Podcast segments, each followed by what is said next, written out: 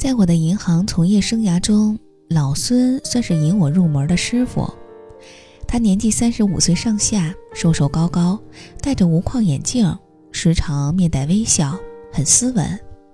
以前部门聚餐，老孙偶尔会带上他的妻子小月。小月刚过三十，生了个孩子，气质成熟，身材保持得很好，就连我们这些单身汉见到她都要两眼放光。在我们这个地方银行，每周至少有三天要加班。老孙经常加班至深夜，对小月疏于照顾，小月常因此责怪他。小月除了照顾孩子，还在一家房地产公司当售楼小姐，业绩很好，颇受上司和客户的认可。本地有位小老板喜欢小月，为了给小月加业绩，到他名下买房。并对他展开疯狂追求。小月工作枯燥，回家后又很是孤单，久而久之，心理防线被小老板攻破。当然，这些也是我们事后才听说的。老孙当时并没有察觉到妻子的异样，还以为家庭美满。事实上，刚离异不久的小老板一直怂恿小月跟老孙离婚。许下娶她、带她周游世界的承诺。半年后，小月跟老孙摊牌，提出离婚。老孙如遭晴天霹雳。其实知道这事儿的时候，几乎没有挽回的余地了。小月没有在家产和女儿佳佳的抚养权上与老孙纠缠，打算净身出户。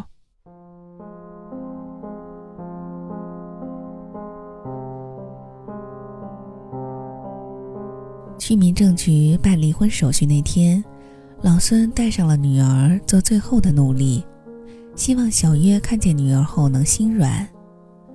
小月冷漠地甩开女儿，催促工作人员办手续。当时他已经准备好和小老板去国外旅游。后来老孙告诉我，我可以容许小月不爱我。但不能容许他对女儿那么无情无义。我头一次看见老孙的眼神那么狠。老孙的婚变风波持续了一周，当他收拾心情返回岗位后，领导提拔他当上了部门经理。上任后的第一周，老孙做了一件惊人的事儿，他把自己的客户资源分给了部门里的同事。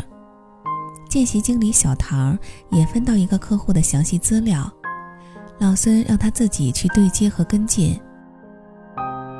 小唐人很机灵，长得也漂亮，只是刚刚大学毕业，经验不足，所以跟客户约好会面时间后，他便邀我一同前往客户的工厂对接。那是一个生产丝绸的小型加工企业，有标准的厂房和陈旧的设备。我根据机器开工量粗略计算，该企业一年的产值大概在一千万左右，是典型的小富即安的小微企业，很符合我们银行的定位。在工厂办公室里，我们和这家企业的于老板会面。初次见面，我却觉得这个老板有些面熟。于老板打量着小唐，夸赞我们银行信贷政策好，期待跟我们合作。谈话期间，于老板问了小唐一个问题：“已婚人士申请贷款是不是更容易些？”小唐想了想，回复他：“我们领导说，只在一个人名下的贷款能够减少客户的负担，提供足够高效的服务。”他们在谈话的时候，我突然想到，我确实见过于老板。我翻看和老孙的聊天记录，点开一张照片儿。照片里有个男人搂着小月，正是这个于老板。回到单位，我问老孙：“怎么把给他戴过绿帽子的男人当成潜在客户了？”老孙慢悠悠地说：“抛开他和我的那层关系，以我曾经教你们的方式判断，你觉得这个客户怎么样？”我思考片刻说：“那个企业做丝绸生产年限够久。”各项经营指标正常，资产积累也还过得去，回款周期长，但也算稳定。他行贷款不多，如果落实担保人，风险应该可控。说实话，那样的小微企业从传统四大国有银行确实得不到什么好的信贷支持，准入门槛高，附带条件多，贷款审批三个月是常有的事儿。而对于我们这种一直标榜自己为中小企业成长伙伴的小银行，于老板这种客户最符合我们的定位。哦，那行，既然你觉得行，就让小唐继续跟进。他刚入行，没有什么业务经验，能做这么一笔练练手，不是挺好的吗？可是孙总，我欲言又止，你为什么给这样的人渣送钱送温暖？老孙摘下眼镜，用手指着太阳穴，语气平和地说：“谁说我是去送温暖的？”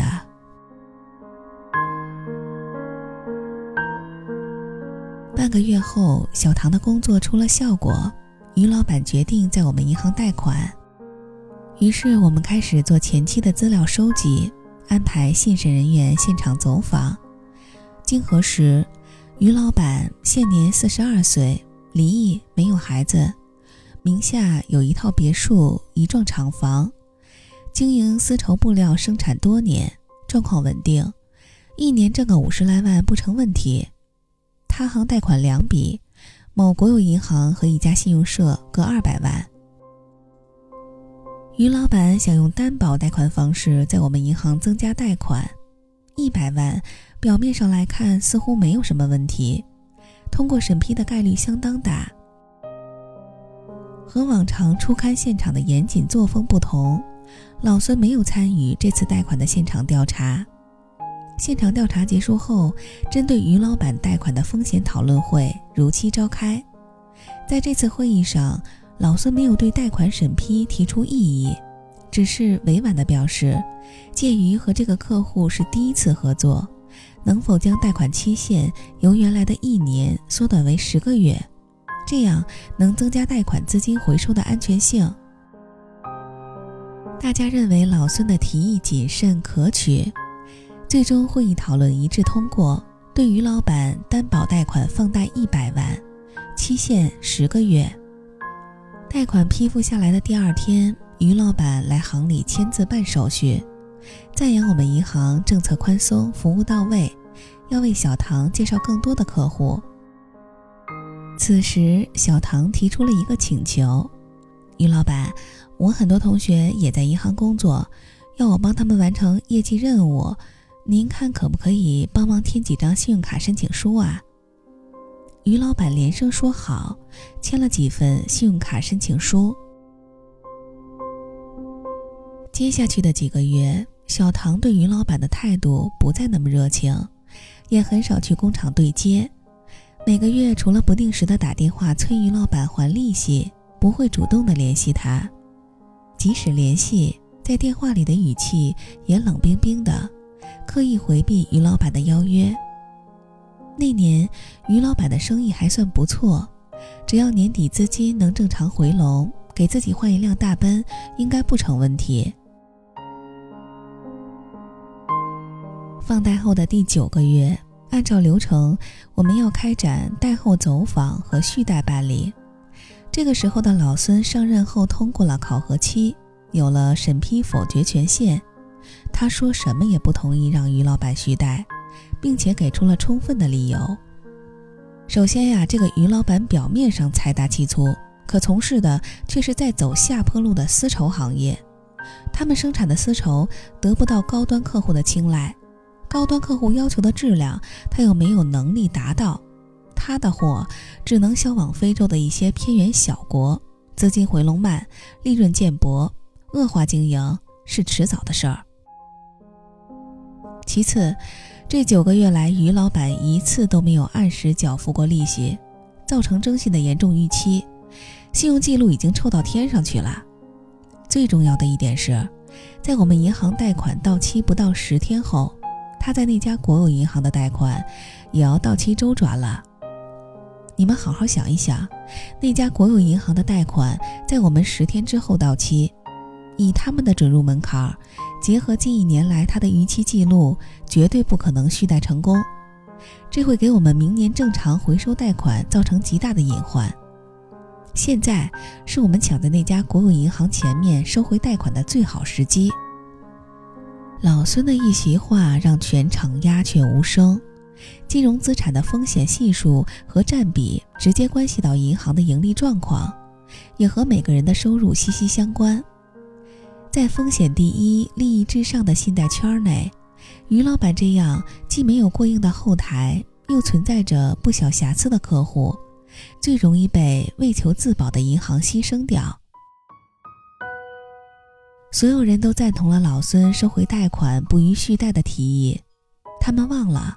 九个月前，正是老孙建议将原本一年的贷款期限缩短至十个月，换言之，就是将于老板在我们银行贷款的到期日放在那家国有银行贷款到期日之前。说好长期稳定的合作变成了一夜情，于老板到期的一百万贷款归还之后，便被我们银行收回，半个子儿也没再放出来。眼见十天后就是那家国有银行二百万贷款到期的日子，可自己投在外面的资金尚未收回，流动资金又少了一百万，恼羞成怒的于老板来找我们理论。小唐一反常态，对于老板不客气起来：“你的信用记录太差，系统自行否决了续贷方案，我还因为你长期不按时打入利息，被扣了好多钱呢。”于老板不依不饶。小唐拿出他调戏他的聊天记录，说：“你再闹事儿就曝光你。”于老板无可奈何，怒气冲冲的离开，去别的银行申请贷款救急。在别的银行，于老板频频碰壁，因为他的信用记录太差，任谁都不敢给他放贷。有一家银行的客户经理甚至讽刺他：“于老板，你这半年有这么多的信用卡审批记录。”资金该是得有多紧呀？肯定还有很多事情瞒着我们吧。信用卡和贷款审批记录被银行系统尤为看重，看起来不过是多办一张信用卡的必要程序。可是对于银行而言，一个半年内多次申请贷款和信用卡且没有被批复的客户，会被认为是资金紧张，还有可能存在一些未知问题。否则，怎么连张信用卡都申请不下来呢？贷款到期日临近，于老板东挪西凑了一些，仍不足以全额还款。最终，他借了高利贷，寄希望于能在年前和那家国有银行完成续贷，贷款放回后还上高利贷。不出老孙所料，国有银行没有续贷。于老板还不上高利贷，跑路去外地躲债。此时工厂的资金严重周转不灵，濒于倒闭。某银行的工作人员到于老板工厂走访，将工厂快要倒闭的消息透露给了工人们。这下可捅了马蜂窝，愤怒的工人们发了疯似的寻找于老板，讨要说法。没找到于老板，工人们将工厂里值钱的东西悉数搬走。我们赶去看热闹时，现场一片狼藉。一个工人爬上外墙，正笨手笨脚地拆卸着空调外机。四个月后到期的二百万信用社贷款逾期未还，当初抵给信用社的厂房被工人们砸得稀巴烂，至今没有被拍卖出去。这笔贷款成了烂账。时至今日，于老板还在外地躲债。他的别墅被高利贷债主拿去抵债，据说住在里面的小月被高利贷债主当做于老板的妻子关押了一段时间，后来查实两人不是夫妻关系，才被放走。事发几个月后，有一次加完班，在街边的烧烤摊儿，酒过三巡的老孙跟我坦白。在小月跟他离婚的那天，他就决心用自己的方式，在熟悉的领域搞垮那个引诱妻子出轨的男人。执行计划前，老孙做了大量功课，研究于老板的个人情况、行业属性、经营状况、生活喜好、性格特点，甚至于老板在其他银行贷款，经理每个月都要在还款日前几天多次催促他归还利息的细节，他都摸得一清二楚。最终，老孙抓住于老板被其他银行惯出来的毛病，授意小唐每个月利息缴存日过后几天再打电话催收利息。九个月来，于老板一次都没有按时缴存过利息，信用记录极差。为了避免和于老板正面接触，老孙还把新入行不久又颇具姿色的小唐当做自己的计划执行者。甚至那个在于老板工厂出现过的银行职员，也是老孙安排的。我忽然想起，给于老板办手续的时候，老孙曾授意小唐让于老板只签自己的名字。或许这个报复者也动过恻隐之心，不想让前妻受到牵连。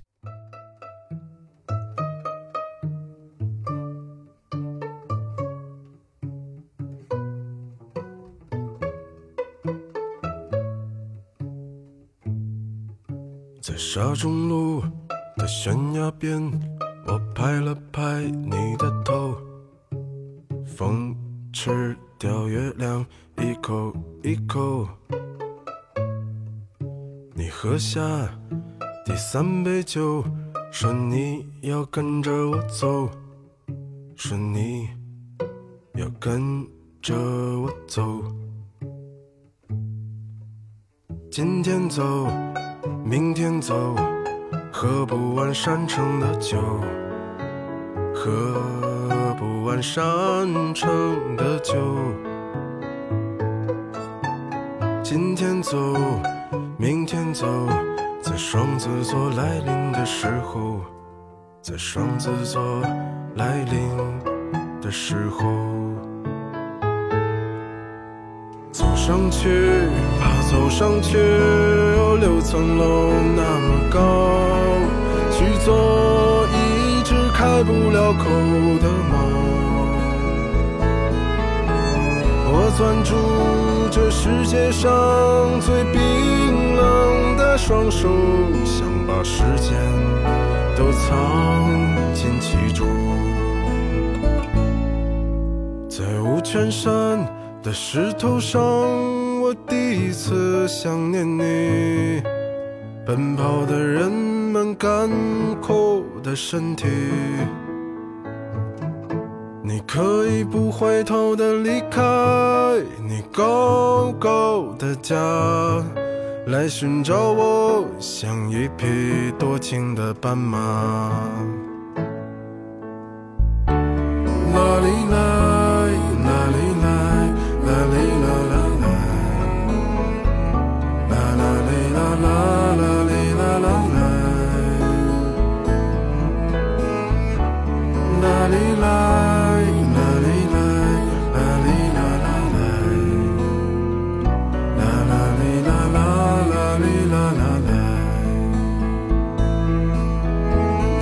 上去吧，走上去，有六层楼那么高。